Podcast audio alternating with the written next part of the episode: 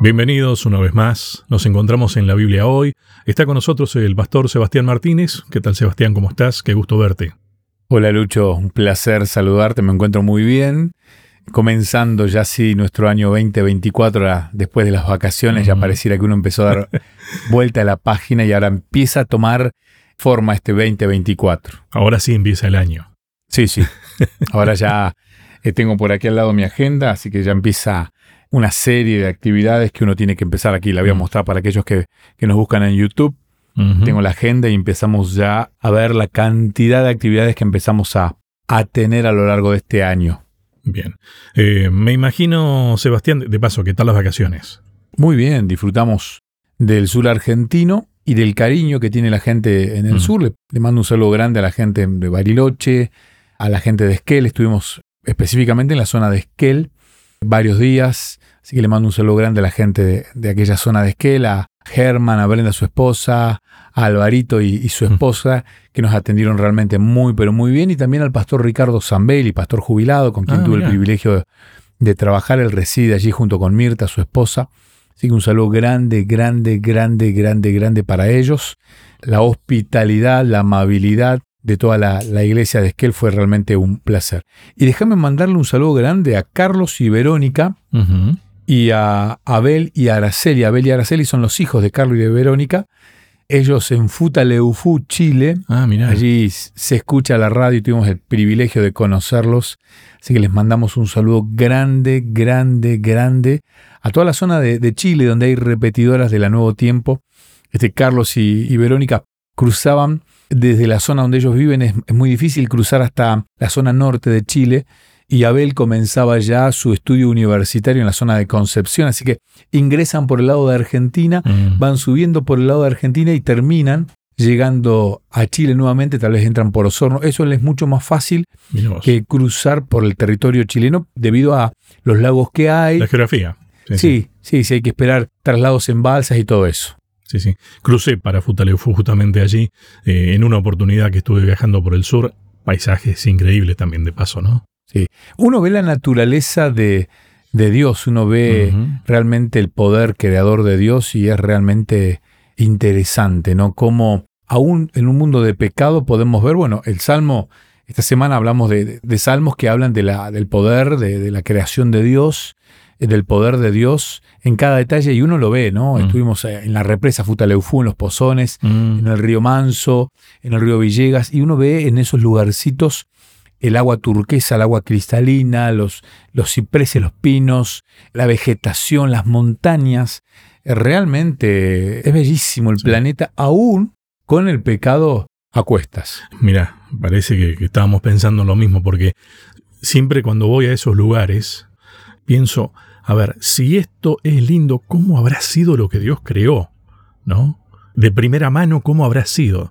Porque convengamos que uno está frente a una de esas montañas, esos lagos, o del otro lado, frente al mar, lo imponente que es todo eso, y uno siente la inmensidad de lo que puede llegar a ser Dios, casi, ¿no? Imagínate lo que habrá sido el poder estar en, el, en la creación misma de ese Dios, que de paso esto sigue siendo tan bello, muchas de estas cosas, porque es Dios el que lo sostiene todavía. Totalmente, totalmente. Y, y pensar en un, en un Dios que creó y que se ausentó, como algunos lo piensan, es un disparate, ¿no? Uno, uno ve esto, ¿no? La belleza de la naturaleza y uno sabe que es un Dios que no solo creó, también sostiene y realmente es, es impactante, ¿no? Ver, ver este, la, la variedad de climas, la variedad de, de geografía y también las virtudes de la humanidad, ¿no? Porque aún en una humanidad pecadora, caída, uno logra ver la imagen de Dios todavía. Te estaba por decir, porque tal vez uno puede quedarse pensando solamente en las cuestiones estéticas, la belleza o lo creado en el plano de lo, sí, sí, de lo geográfico, de lo físico, de lo tangible, ¿no? Fíjate vos, si todo eso, esos paisajes son maravillosos, analicemos cómo funciona el mundo, lo maravilloso que es, y analicemos lo que es el ser humano. Y todavía no entramos en el terreno de pensar en el ser humano como persona, no como ente físico nada más, ¿no? O sea, yo creo que es imposible medirlo para nosotros. Sí. Sí, sí, sí, sí, sí, realmente, realmente. Tenemos tantos detalles, ¿no? Nuestra forma de percibir, de, de, oler, de, de, qué sé yo, cada diseño de Dios en nuestro cuerpo habla de un Dios creador, soberano, sustentador, creativo, Creativo en el, en el sentido de, de la variedad, ¿no? Uno ve las funciones de la mano, la vista, lo- el percibir los colores, los olores, los sabores, el tacto, realmente es, es impresionante y, Y para cada y- y uno. cuesta, sí, sí, sí, para cada uno diferente. Y cuesta no creer en Dios al ver todo esto. O sea, es una decisión que uno tiene que tomar. Sí, pero hay, hay evidencia, insisto, cuando uno viene desde la naturaleza, el mar, las montañas, el mismo desierto, eh, los ríos, la selva, uno ve realmente los detalles de Dios y la evidencia es, es grande para creer en Dios. Por algo es el segundo libro, ¿no? La naturaleza. Eh, bueno, a ver, estábamos esta semana que está terminando, el día domingo, el domingo pasado, estábamos en el predio que la iglesia tiene en Peumayén, que es cerca de Villa Langostura, que conocemos, ¿no? Grabamos alguna vez. Sebastián, ahí. Sí, qué lindo sería volver a repetirlo, ¿no? en ese paisaje. Y uno veía, yo estaba frente al lago Nahuel Huapi, y uno veía lo grande, lo perfecto, el amanecer en el lago, los colores. Y realmente a uno le cuesta no creer en un Dios creador. O sea, la evidencia es apabullante a favor de, de Dios creó, Dios diseñó y Dios sigue sustentando. Me quedé pensando en esto que decía Sebastián. Pensar que nosotros no vemos las cosas como son. Vemos la luz que reflejan. Solamente. Eh, y a eso, bueno, la capacidad de- que Dios nos ha dado de darle forma entonces en nuestro cerebro, lo maravilloso que debe ser. A ver, cuánta necesidad que tenemos de aprender de quién es Dios, porque creo que el concepto que tengamos de Dios es el que nos va a guiar a que decidamos si creemos o no creemos en Él, si confiamos o no confiamos. Sí, sí, sí, sí, sí. Eh, a ver, el pecado ha hecho que nos centremos en el humano, en nosotros, y no somos el centro de la película, de la novela. Entonces, depende del conocimiento que tengamos de Dios. Dios está ahí disponible para Ujú. Conocido por nosotros. Está, él quiere, Él nos busca, Él intenta, Él vela de mil maneras a través de la naturaleza, a través de la Biblia, a través de la conducta humana. Eso se llama testimonio, ¿no? A través del reflejo de otros. Está disponible para poder conocerlo. Está solamente en nosotros el hacerlo. Y es una bendición realmente poder conocer a Dios que está disponible para cada uno de nosotros. Y de esta manera, a ver, al conocer a Dios, el deseo de, de salvación, el deseo de, de poder depender de Dios, nace naturalmente, naturalmente, porque en ese conocimiento realmente está absolutamente todo. A ver, Sebastián, te pregunto algo para ver si podemos atar este, todos los temas de hoy, ¿no? Hablábamos de la naturaleza. El tema de esta semana tiene que ver con ese Dios que está cerca, ese Dios que oye, que ve, que salva. Vos recién mencionabas algo de eso de la salvación justamente. Y en el desarrollo de la semana se hablaba mucho de la soberanía de Dios, que es un poco de lo que estamos hablando hasta ahora. A mí siempre me pasó que mm, me parece que si hablamos de la naturaleza, si estamos ante estas cuestiones majestuosas, no nos cuesta reconocer que Dios es soberano si es que creemos que Él hizo todas las cosas, ¿no? Pero no sé si nos pasa lo mismo cuando leemos el primer libro de Dios, cuando leemos la palabra de Dios. No sé si somos capaces de reconocerlo a Él como soberano, porque parece como que hiciéramos el ejercicio de decidir no creer que esas historias son tan majestuosas como aquellas montañas que sí nos imponen respeto. ¿Te parece que puede pasar algo de eso? Sí, completamente. Y tiene mucho que ver la secularización, a ver, todo el entorno que nos rodea, Mm, que nos hacen tener una mente totalmente alejada de lo que fue la realidad de los escritores bíblicos. Mm.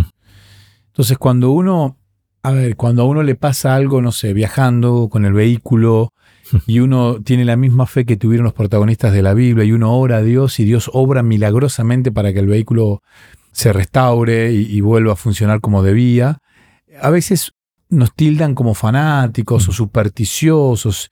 Sin embargo, está todo disponible al alcance de la mano para poder disfrutar de las mismas bendiciones que en algún momento sufrieron estos protagonistas de la Biblia. Y nosotros muchas veces leemos la Biblia como si fuera algo, un libro de historias. No, son historias de Dios a través de X personajes, en este caso los escritores de los salmos, pero puede ser mi misma historia, puede ser mi misma experiencia, puedo pasar exactamente por lo mismo y ahí está el desafío de estudiar la Biblia mirándola con otros ojos, involucrándome en esa historia, al leer los salmos, por ejemplo, al sentirme yo también el protagonista de estos salmos y al hacerlos míos en mi experiencia diaria.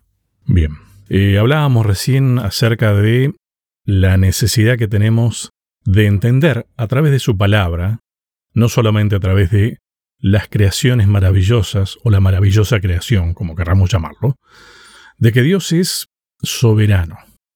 A mí me parece que la clave de este tema es la fe, es confiar, no sé, buscar palabras que nos ayuden a entender que Dios es soberano. Los salmos, justamente, hablan mucho de esto, ¿no?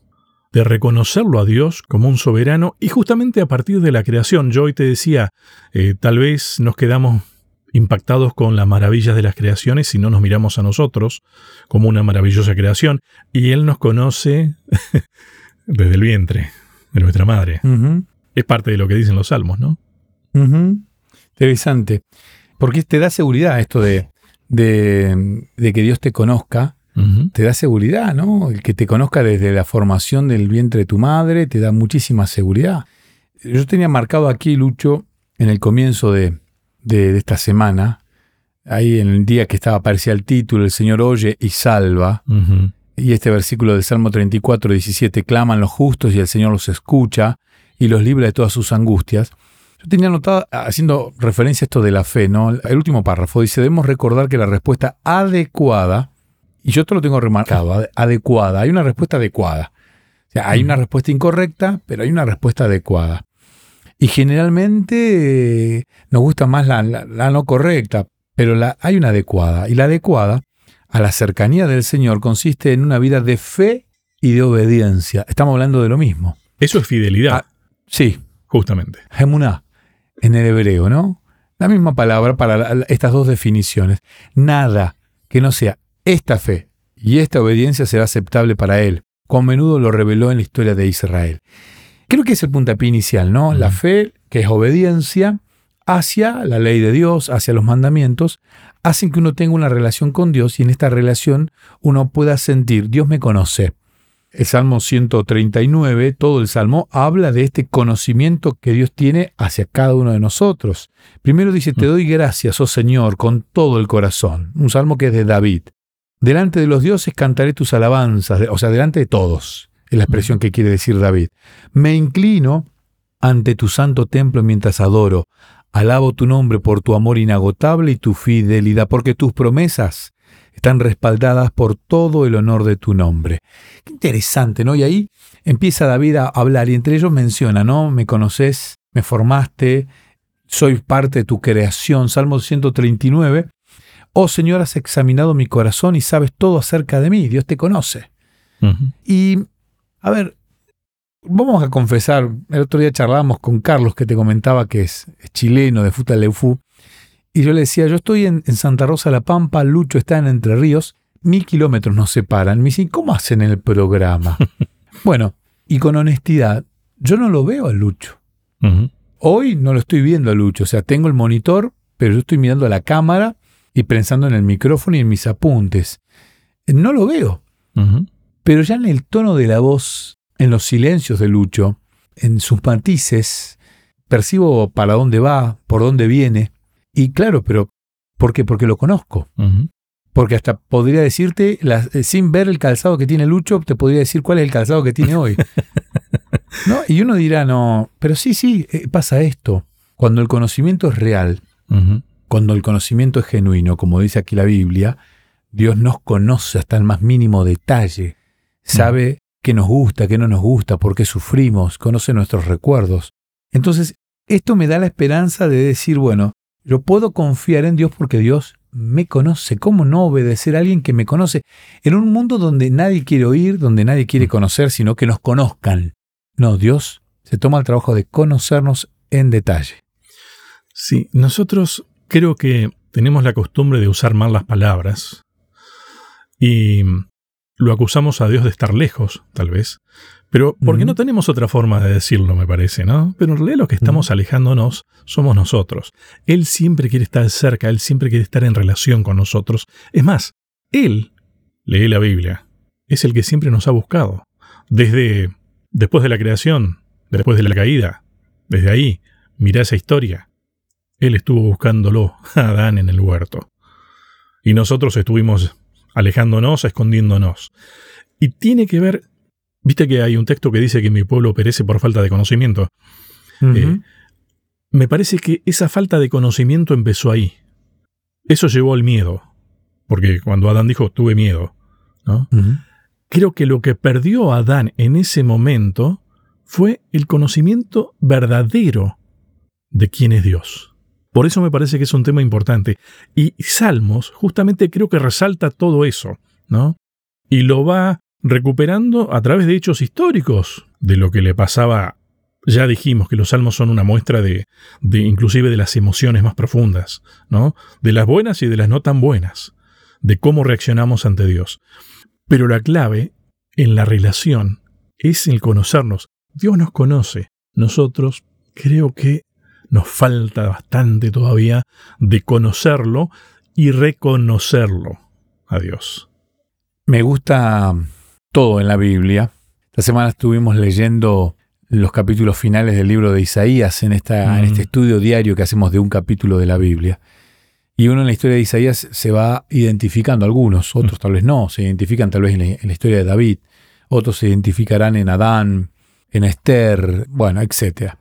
Claro, los salmos son pequeñas historias, microhistorias contadas poéticamente, pensadas para cantarlas no un cancionero. Y cuando uno lee, esta semana comenzamos el domingo con el Salmo 139, y uno ve esa poesía, ¿no? Donde, donde habla de que Dios va hasta el Seol, hasta las tinieblas, las alas del alba. Siempre me gustó esta frase.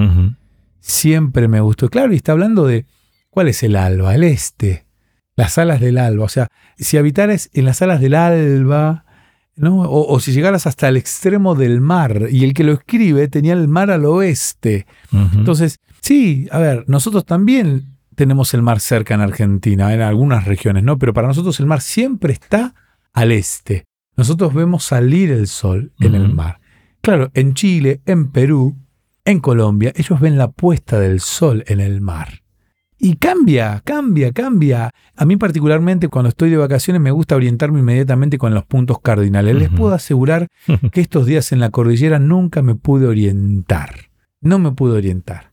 Hasta que llegué, insisto, al campamento que tiene la iglesia adventista en la zona de Villa Langostura, Peumayén, donde sé perfectamente dónde está el oeste, el este, el norte y el sur. Y entonces me senté en la playa frente al Nahuel Huapi esperar la puesta del sol, que es bellísima, porque yo sabía dónde, claro, porque conozco ese lugar. Entonces, cuando uno estudia los salmos y ve historias, y uno dice, wow, yo conozco esta historia porque se parece a mi historia. ¿Cuántas veces nos hemos querido alejar de Dios y terminamos dándonos cuenta de que Dios nos conoce, que Dios conoce cada detalle y que nos va a buscar a los extremos del alba, hasta los extremos del mar, y va hasta el este, al oeste, al norte, al sur en busca de la humanidad. Con Adán vino a buscarnos. Con el pueblo de Israel a través de Moisés vino a buscarnos. Con las historias de la Biblia por completas vino a buscarnos. Y con Jesús vino a buscarnos. Es Él siempre el que nos busca. ¿Sabes qué? Mira, me estaba acordando de algo porque hay una, una palabra que se resalta en los salmos, que es clamar. ¿no? Eh, recuerdo que Varias veces hablábamos con el pastor Daniel Rode, de paso le mando un saludo, hace bastante que no lo veo, este, un fuerte abrazo.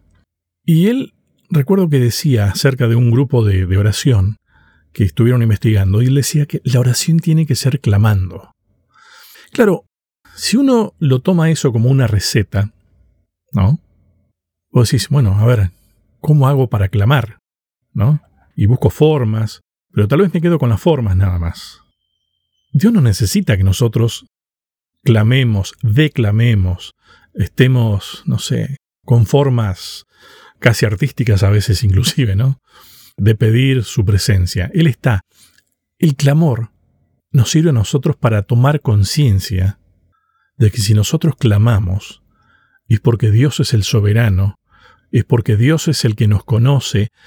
A veces creo que un clamor puede ser un simple Señor, sálvame. Tremendo clamor. Tiene que ver con la conciencia de quién es quién. ¿No? Sí, es que muchas veces nos acostumbramos a que el agua nos, nos salpique y nos hundimos en el agua y creemos que podemos nosotros mismos, por nuestras propias fuerzas, salir.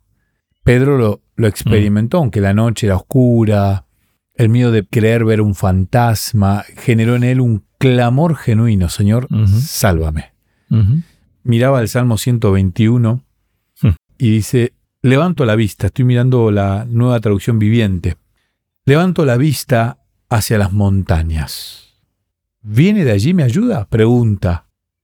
Mi ayuda viene del Señor, quien hizo el cielo y la tierra. Él no permitirá que tropieces. El que te cuida no se dormirá. En efecto, el que cuida a Israel nunca duerme ni se adormece. El Señor mismo te cuida. El Señor está a tu lado como tu sombra protectora.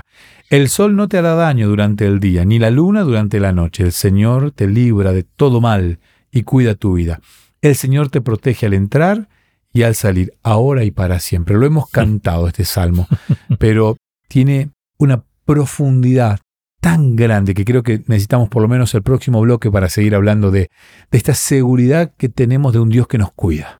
¿Cuál es el problema que tenemos, Sebastián, entonces? ¿No entendemos? ¿Decidimos no confiar o no tenemos las herramientas necesarias? Porque Dios es soberano por más que yo diga que sí o no. Lo es. Yo puedo creer inclusive que creo que es así, pero tal vez no vivo en consecuencia. ¿No?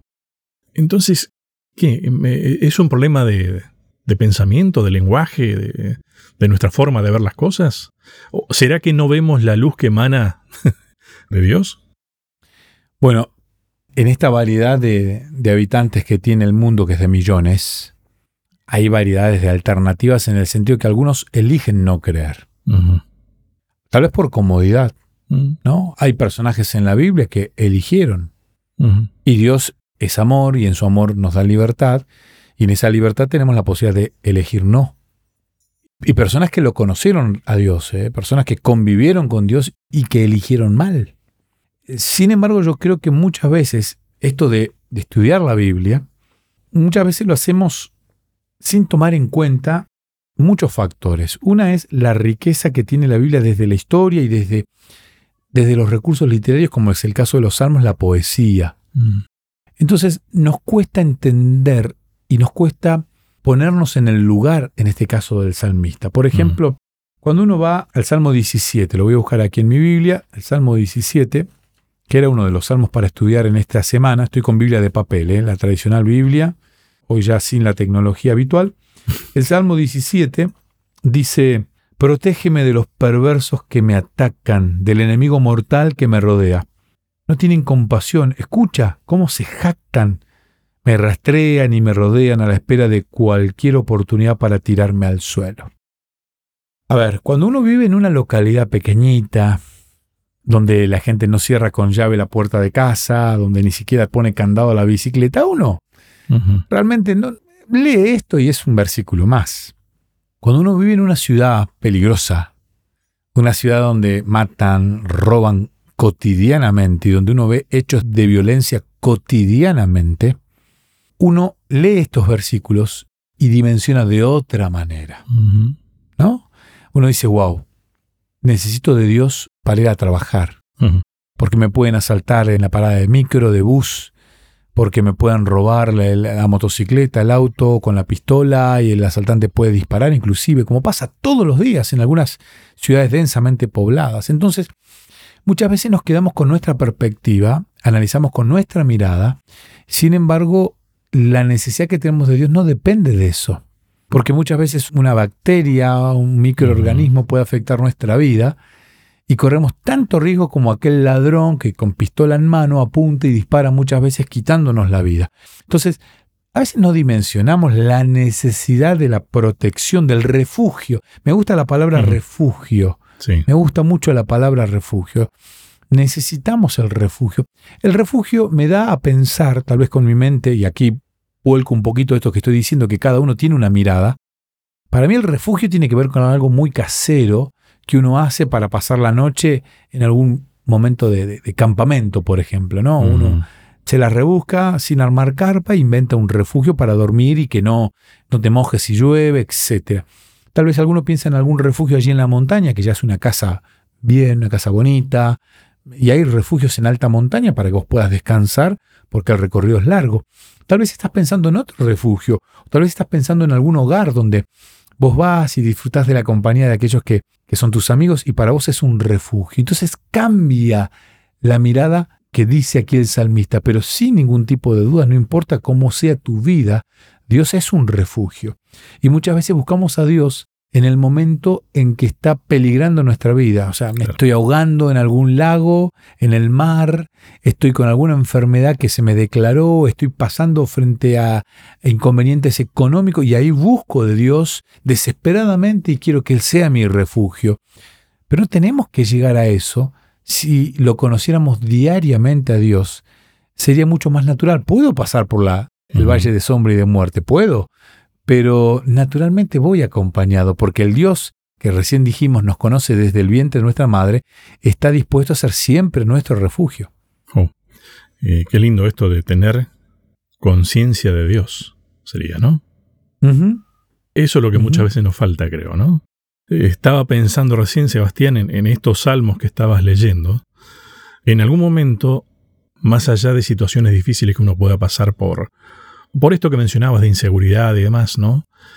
¿No te ha pasado también que la injusticia es un momento en el cual te das cuenta de la necesidad de un refugio como Dios?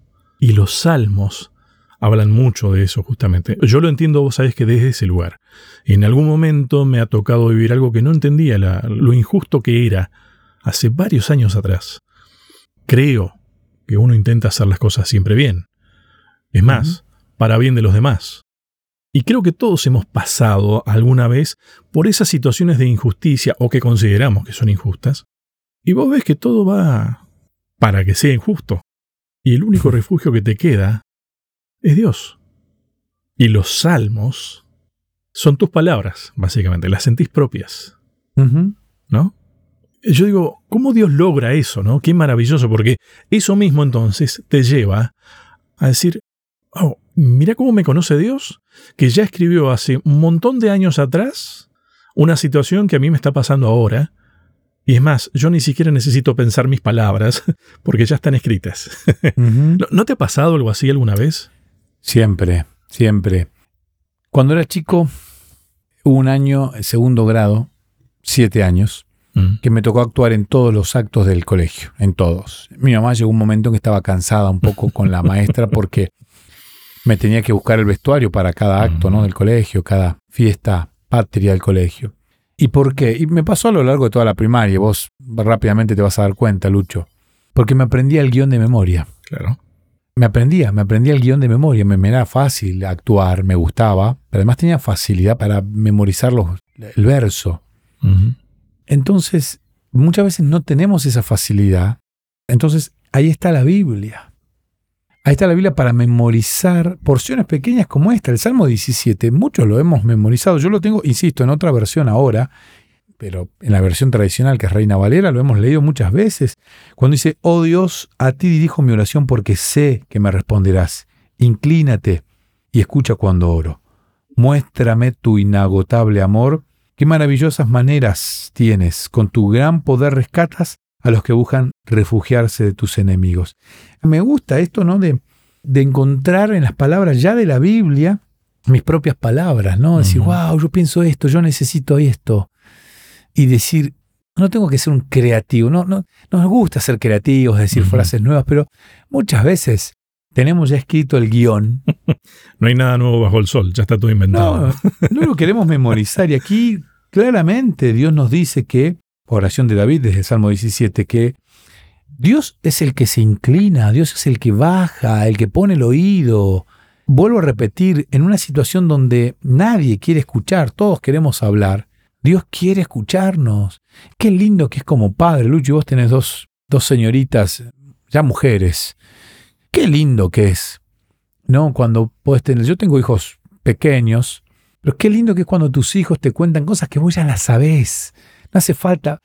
Qué lindo que decís, wow, confía en mí, me lo cuenta, me necesita. Qué lindo, ¿no? Que es sentir que, que aquel que un poco depende de nosotros, porque al ser nuestro hijo, de alguna manera Dios nos encomienda el cuidado hacia ellos, que dependa de nosotros. Bueno, Dios se alegra de la misma manera cuando le contamos, cuando vamos a Él con necesidades que Él ya conoce, Él ya sabe, pero lo lindo es que podamos decírselo para que Él resuelva, ya con el permiso que nosotros le estamos dando, pero qué lindo y qué sanador. A veces el mismo hecho de contarle a Dios, decirle Dios, préstame atención, baja tu oído, en el hecho de contarle ya es sanador. En el hecho de poder desahogarnos con Dios como lo hacía David en oración, con clamor, con ruego, ya automáticamente creo que hemos encontrado gran parte de la solución al problema. Sí, tiene que ver con establecer esa relación con Dios, ¿no? Eso es religare. Sí. Esa es la religión. Sí.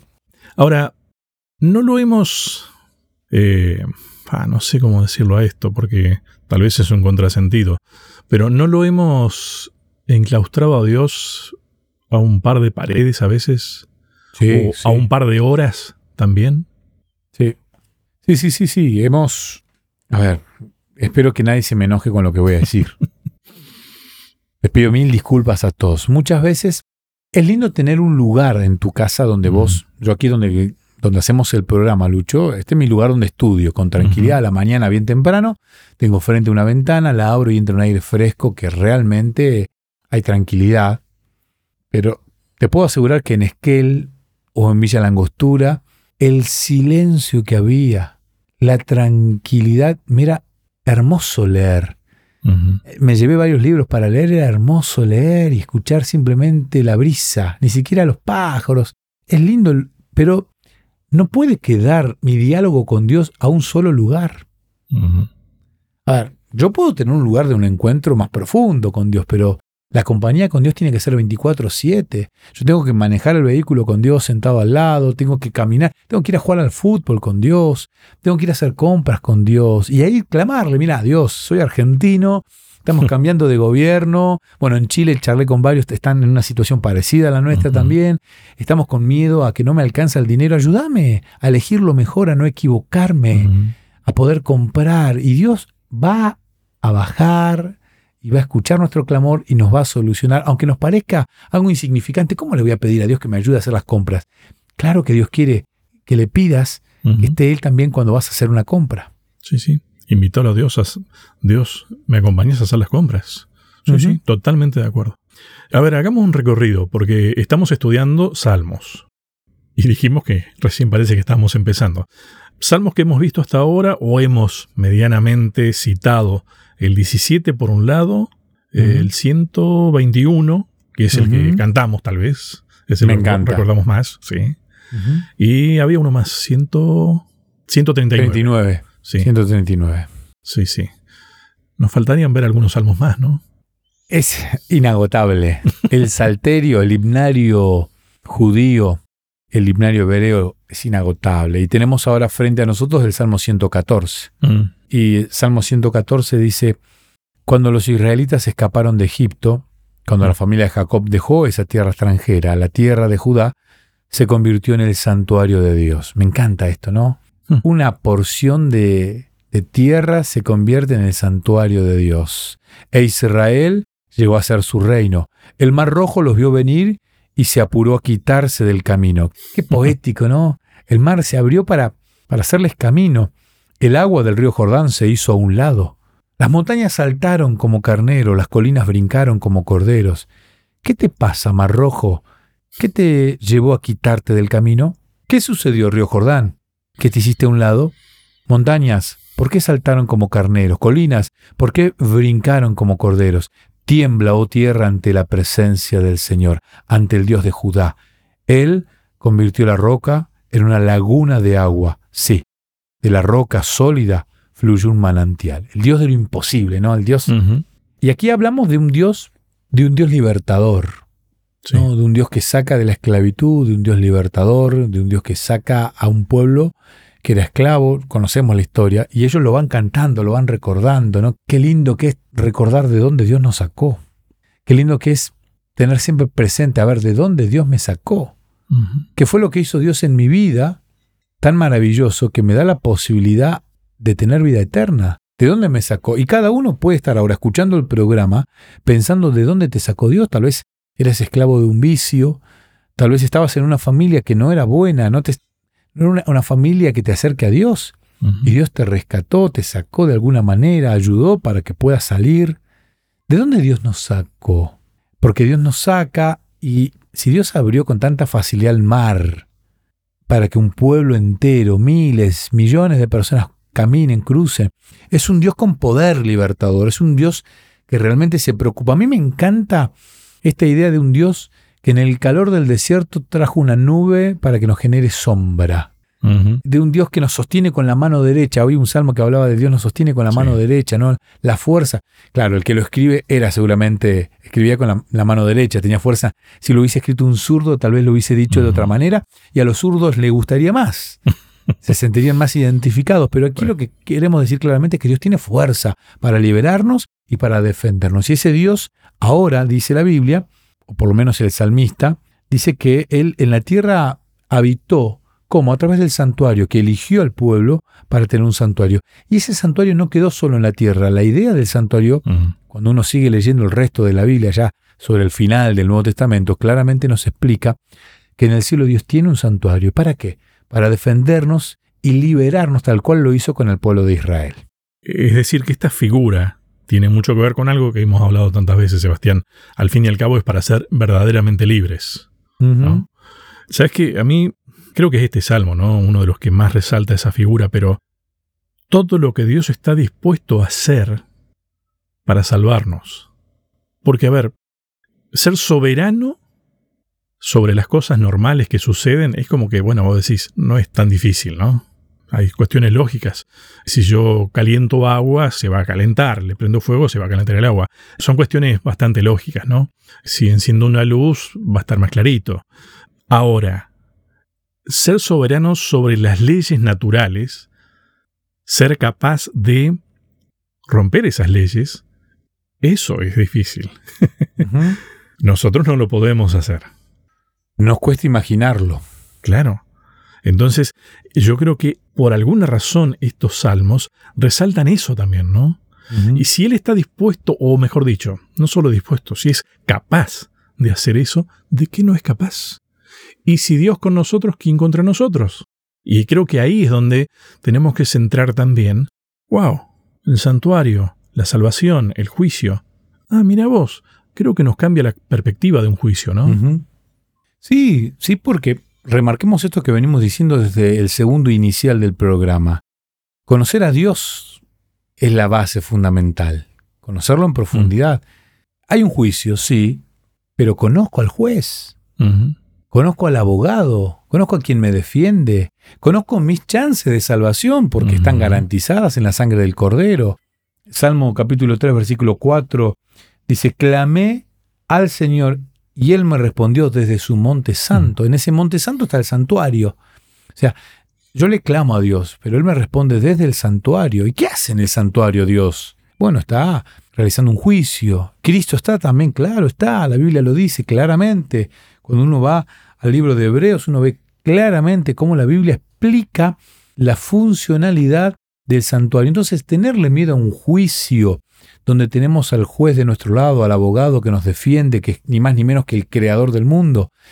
Yo creo que ahí está garantizada nuestra salvación, siempre y cuando yo acepte, y remarquemos esto, tenga vínculo, lo pueda conocer en profundidad a tal punto de tener vínculo. Mira, vuelvo a esto de las vacaciones porque lo tengo muy fresco, ¿no? Pero llegar a, un lugar completamente desconocido, completamente, mira, tuve un percance con el auto, lo llevamos a- al mecánico y me quedó mal. Me perdía gran cantidad de aceite, un problema para el auto, problema. Gasté mucho más en aceite que en combustible para viajar. Mm. Cuando llegué a la localidad de Esquel, llegamos el jueves a la noche. El sábado a la mañana en la iglesia, pedidos de oración, y yo hice mi pedido de oración. Era nuevo, nadie me conocía. Sin embargo, Álvaro mecánico, los hermanos me dicen, Pastor Álvaro, los hermanos identificaron que era pastor y enseguida ya cambia, ¿no? Los hermanos como que... Pero esa hospitalidad. Y domingo bien temprano Álvaro abrió el taller y me solucionó el problema. Y yo no lo conocía. No, yo no lo conocía. Pero claro, tenemos en común a una persona, a Dios.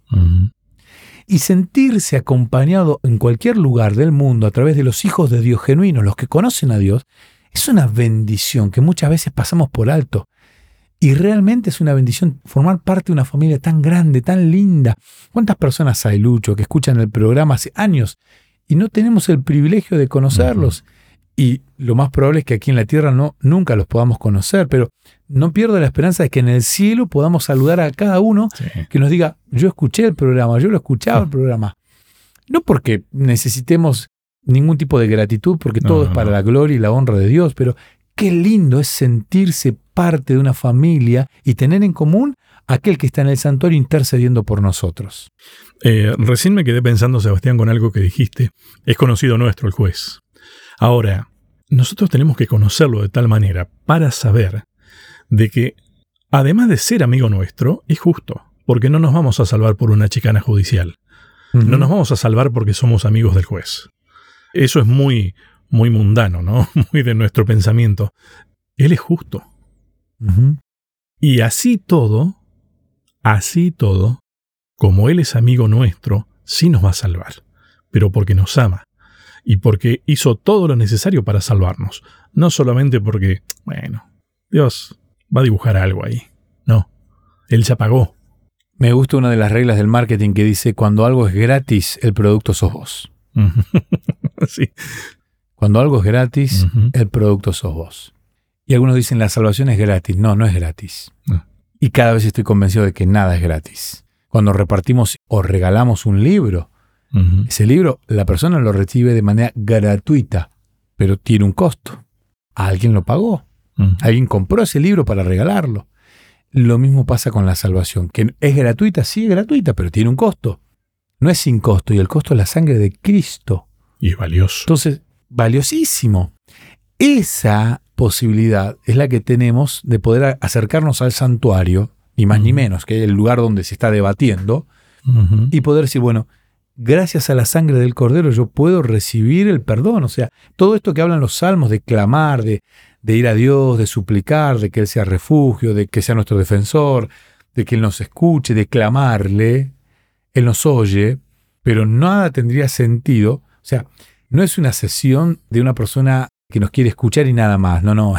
Él no solo nos escucha, Él nos escucha y nos da la solución al problema del pecado, que es a través de la sangre de Cristo Jesús y es el perdón para siempre, por la eternidad y la vida eterna, garantizada si nosotros nos acercamos a pedirla. ¿Y qué deberíamos hacer nosotros entonces? Conocer a, a este maravilloso Dios que nos defiende, que nos da refugio, que nos cubre, que mm. está siempre esperándonos, conocerlo, conocerlo en profundidad y generar una relación con Él, una relación real, una relación fuerte, una relación que, como los salmistas, ¿no? Una relación que era imposible disimularla, por eso lo cantaban, por eso lo escribían. Bueno, que la gente vea en nosotros esa relación tan genuina que tenemos con Dios. Tenemos la vida para eso, ¿no? La vida tiene sentido cuando la dedicamos a aprender a confiar. Sí, correcto. Bien. Eh, próximo tema, ¿lo tenés a mano? Sí. Lección número 5, semana número 5, y se titula Cómo cantar la canción del Señor en tierra extraña. Wow. Interesante, ¿no? Wow. Interesante. Vamos a, imaginarnos en tierra extraña. Y alguno dirá, no, pero yo vivo en mi país de nacimiento. Eh, estamos en un mundo que es tierra extraña para cada uno de nosotros. Bien, Sebastián. Me alegra haberte visto nuevamente. Muchas gracias. ¿eh? No, un placer.